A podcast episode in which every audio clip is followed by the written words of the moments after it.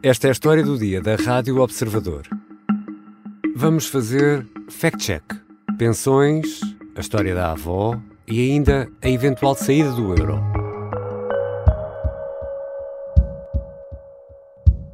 Eu lembro-me de uma lei das rendas em que as pessoas idosas recebiam uma carta e se não respondessem durante 30 dias, a renda aumentava para qualquer valor e podiam ser expulsas. Eu vi idosos a serem expulsos, eu conheço idosos, eu conheço o pânico que era receber uma carta de senhorio, eu vi o sobressalto da minha avó ao receber cartas de senhorio porque não sabia o que é que lhe ia acontecer.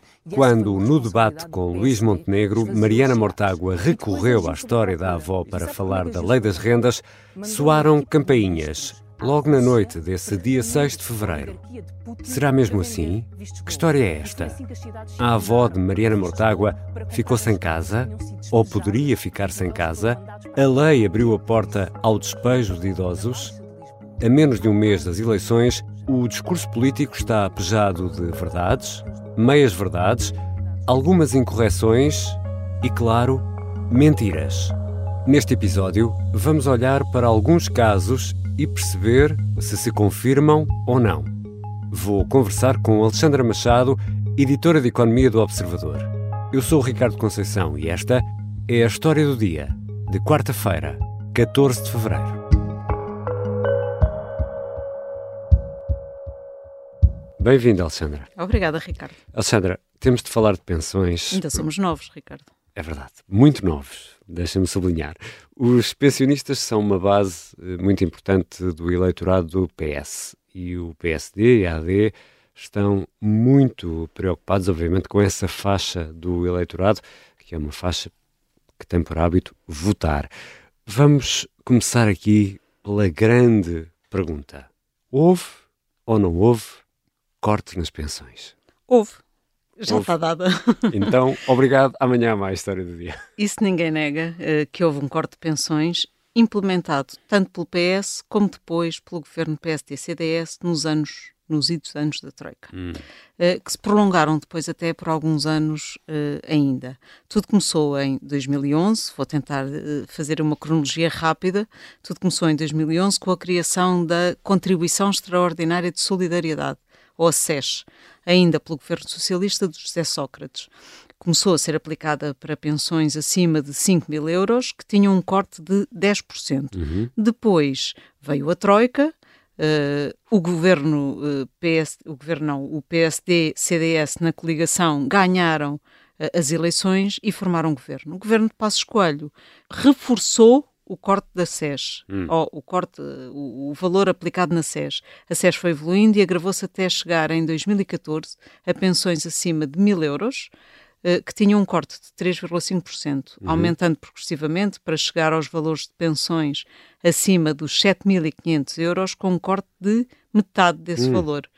Portanto, só na parte remanescente, uhum. Eh, quem, quem recebesse um valor uh, imagine-se, de 8 mil euros de pensão, a parte entre 7.500 e 8 mil é que ficava cortada uhum. a 50%.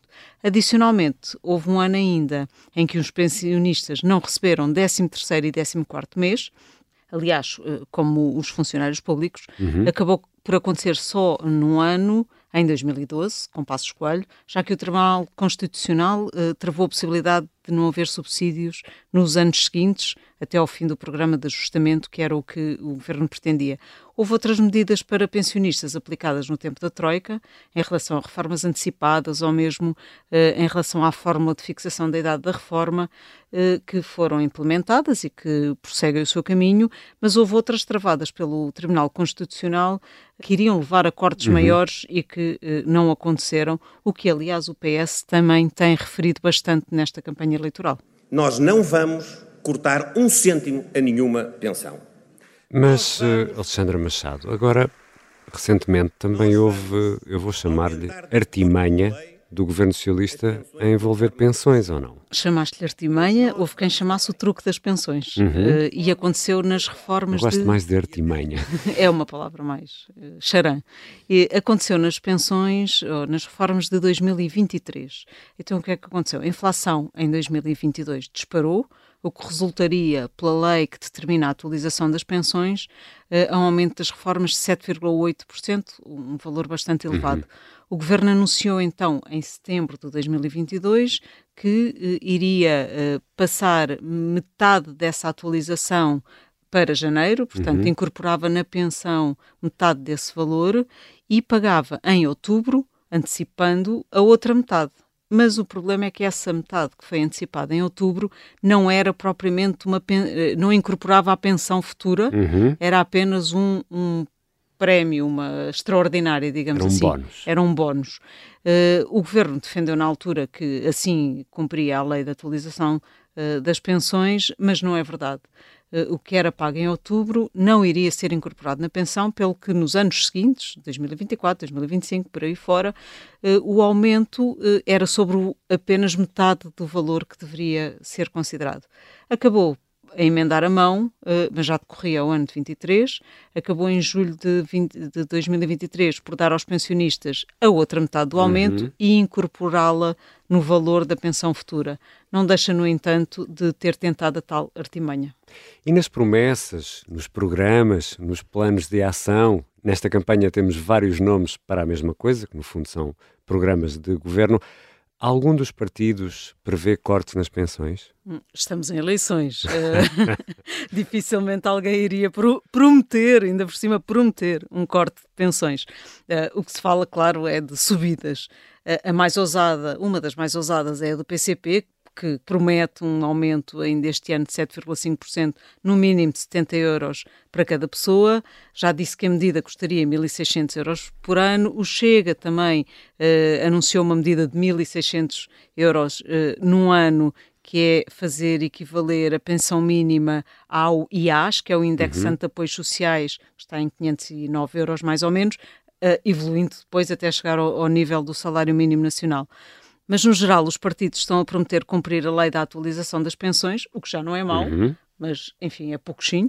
Uh, o PS deixa um compromisso, ainda assim, no seu programa, de ponderar com os parceiros sociais a introdução de outras variáveis económicas na eh, indexação ou na, na fórmula de atualização das pensões, nomeadamente considerando a variação da massa salarial.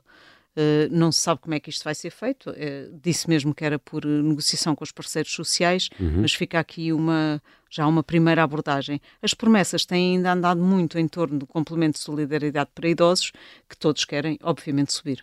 E se falamos de pensões e de contribuições, podemos fazer aqui um desvio até aos impostos e àquela medida que já se tornou icónica da iniciativa liberal é verdade que defende uma taxa única de IRS de 15% para todos? A iniciativa liberal quer uma taxa única de IRS uh, de 15%, mas mantendo a isenção do salário mínimo nacional hum. uh, e não defende os 15% no restante rendimento uh, já. Está a propor, na realidade, já o fez em, em propostas de alteração do Orçamento do Estado, que foram obviamente chumbadas, está a propor, na realidade, duas taxas neste, neste seu programa eleitoral. Uma de 15% e outra de 28%. São taxas eh, marginais e não efetivas. 15% sobre os rendimentos acima de 11.480 euros e abaixo de 21.321 euros, a partir do qual eh, a taxa a aplicar seria de 28%. Portanto, na realidade, são três taxas uma de isenção de 0%, se quisermos, uh, incluindo uh, o salário mínimo nacional, 15% e 28%. E aquilo que o PAN defende é que haja uma progressividade, que é algo que não entra no léxico da iniciativa liberal. Aliás, quiseram alterar isso uh, na, quando da revisão da Constituição, precisamente por saber que essa é uma medida contrária à própria Constituição. Mas Inês Sousa Real, a líder do PAN, acusa a iniciativa liberal de querer mexer na Constituição para acabar com aquilo que se chama de progressividade dos impostos. É verdade? Isso foi uma grande gafe da Inês Sousa Real num dos debates, porque quem propôs isso numa das revisões eh, constitucionais foi o Chega, não a Iniciativa Liberal, que aliás eh, manteve a progressividade da Constituição nas suas propostas de alteração. E, além disso, a proposta uh, da Iniciativa Liberal, de facto, mantém alguma progressividade muito menor do que a maior parte dos partidos, mas ainda assim tem alguma progressividade. Já voltamos à conversa com Alexandra Machado, editora de Economia do Observador. Ainda temos de falar da lei das rendas, da avó e de eventuais saídas do euro.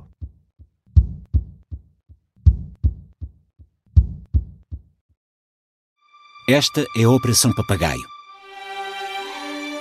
O plano mais louco de sempre para derrubar Salazar.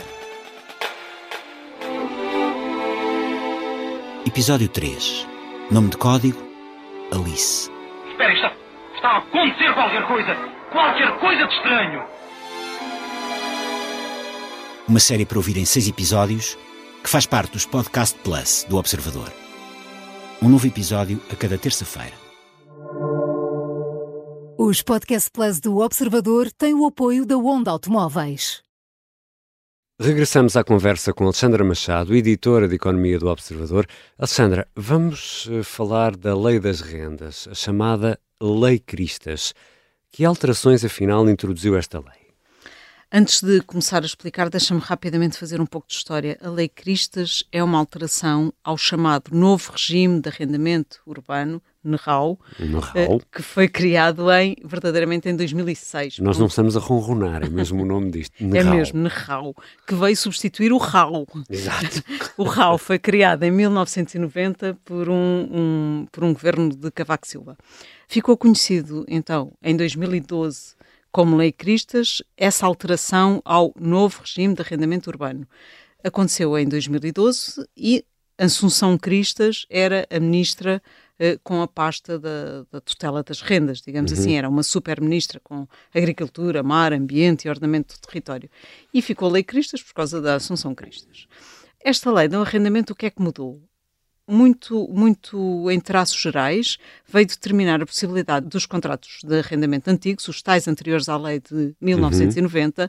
poderem ter aumentos de rendas e poderiam passar a estar sujeitos ao novo regime, facilitando também, por outro lado, a cessação desse contrato. Isso porque estavam congeladas essas rendas? Sempre estiveram, porque eram contratos uh, vitalícios uhum. e sem. E havia alguma proteção prevista, alguma salvaguarda, por exemplo, para os mais idosos? Sim, eh, havia uma proteção a quem tinha mais de 65 anos, a quem tinha uma incapacidade de 60% e ainda se salvaguardou uh, os casos de carência económica, chamada carência hum. económica, considerando-se um valor anual quem recebia 33.950 euros uh, anuais. Uhum. Se o inquilino invocasse apenas este último caso de carência económica, havia um regime transitório para que pudesse depois transitar para o novo regime de arrendamento urbano, o que acabou por nunca acontecer, porque foi sucessivamente sendo adiado até à sua revogação, agora no Mais Habitação uh, do ano passado. Quanto às pessoas com mais de 65 anos e com incapacidade de mais de 60%, a situação ficou sempre protegida, mas a Lei Cristas determinou que os senhorios tivessem de escrever aos inquilinos e estes tinham de responder. Hum. E aí é que foi o Busilis.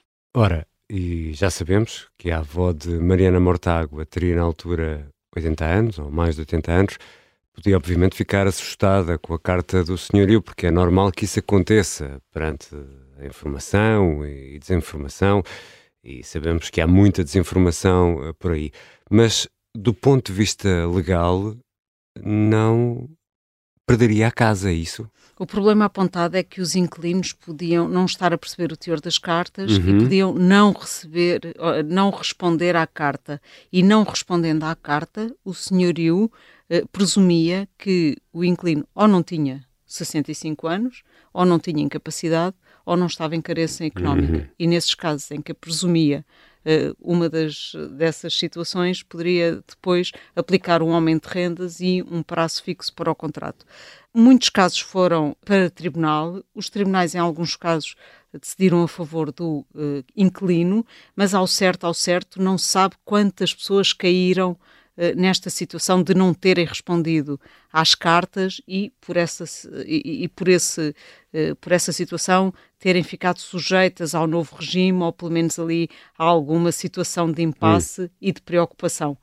Havia ainda um outro tema que era o das obras. Foi um regime diferente que determinava a possibilidade das pessoas terem de sair de casas arrendadas para efeitos de obras profundas, tinham que ser profundas. Uhum. Mas os senhorios teriam de arranjar alojamento alternativo a quem tivesse mais de 65 anos, eh, que ficavam com os contratos suspensos suspensos até que as obras terminassem, depois voltariam à uhum. casa. Ou seja, Mariana Mortágua critica a lei uh, das rendas, de Cristas. Houve notícias na altura dos jornais a dar conta de situações envolvendo pessoas com mais de 65 anos, mas a realidade é que estavam realmente protegidas. E já agora, Alexandra, num outro ponto que tem sido falado nesta campanha, a imigração.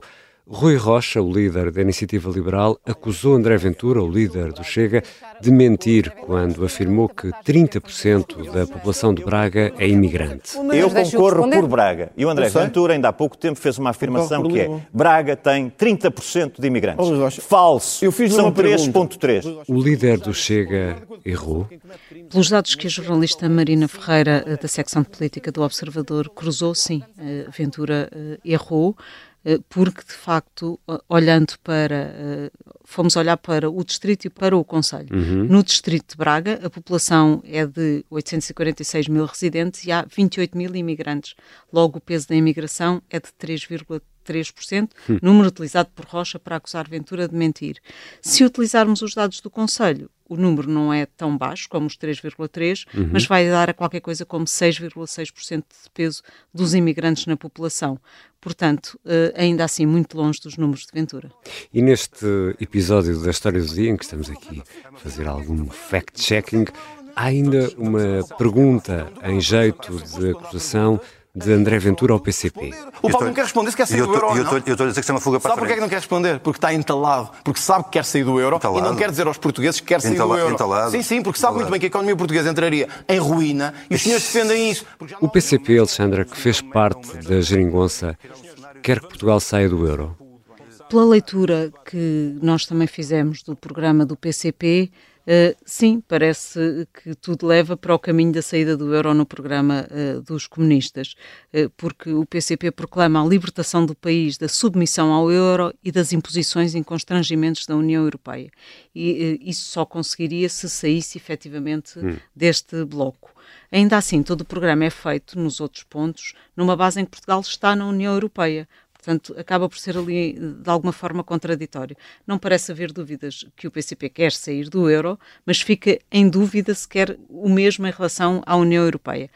Mas uma coisa é certa: hoje em dia, conforme os tratados estão, sair do euro implicaria necessariamente sair da União Europeia. Isso mesmo deixou claro a Comissão Europeia quando a Grécia esteve em risco de sair. Os jornais, o Observador, as rádios, a Rádio Observador, as televisões vão fazendo trabalho de verificação dos factos e, e dos argumentos que vamos ouvindo no debate político. Ainda assim, há muita informação e desinformação, sobretudo nas eh, redes sociais. Alexandra Machado, editora de Economia do Observador, que conselhos darias aos nossos ouvintes sobre aquilo que se diz, que se lê, por exemplo, nas redes sociais? Uh, não posso ser só para lerem e ouvirem o Observador. Foi, não, não, nem não. a história do dia. não em, chega. Uh, bem, em primeiro lugar, o conselho que dou, e o primeiro conselho, é verem os debates. Uh, e depois de, de, verem os debates, ficarem atentos às análises que são feitas sobre o que foi dito, até porque hoje a proliferação de órgãos de comunicação social a fazer a confirmação de dados é grande e é muito útil. Uh, e muitos destes temas e destes enganos, voluntários ou involuntários, acabam por ser debatidos e escrutinados pelos jornais, uh, rádios, televisões, e é esse o papel da comunicação social, que não é feito de todo nas redes sociais. Obrigado, Alexandra. Obrigada eu, Ricardo.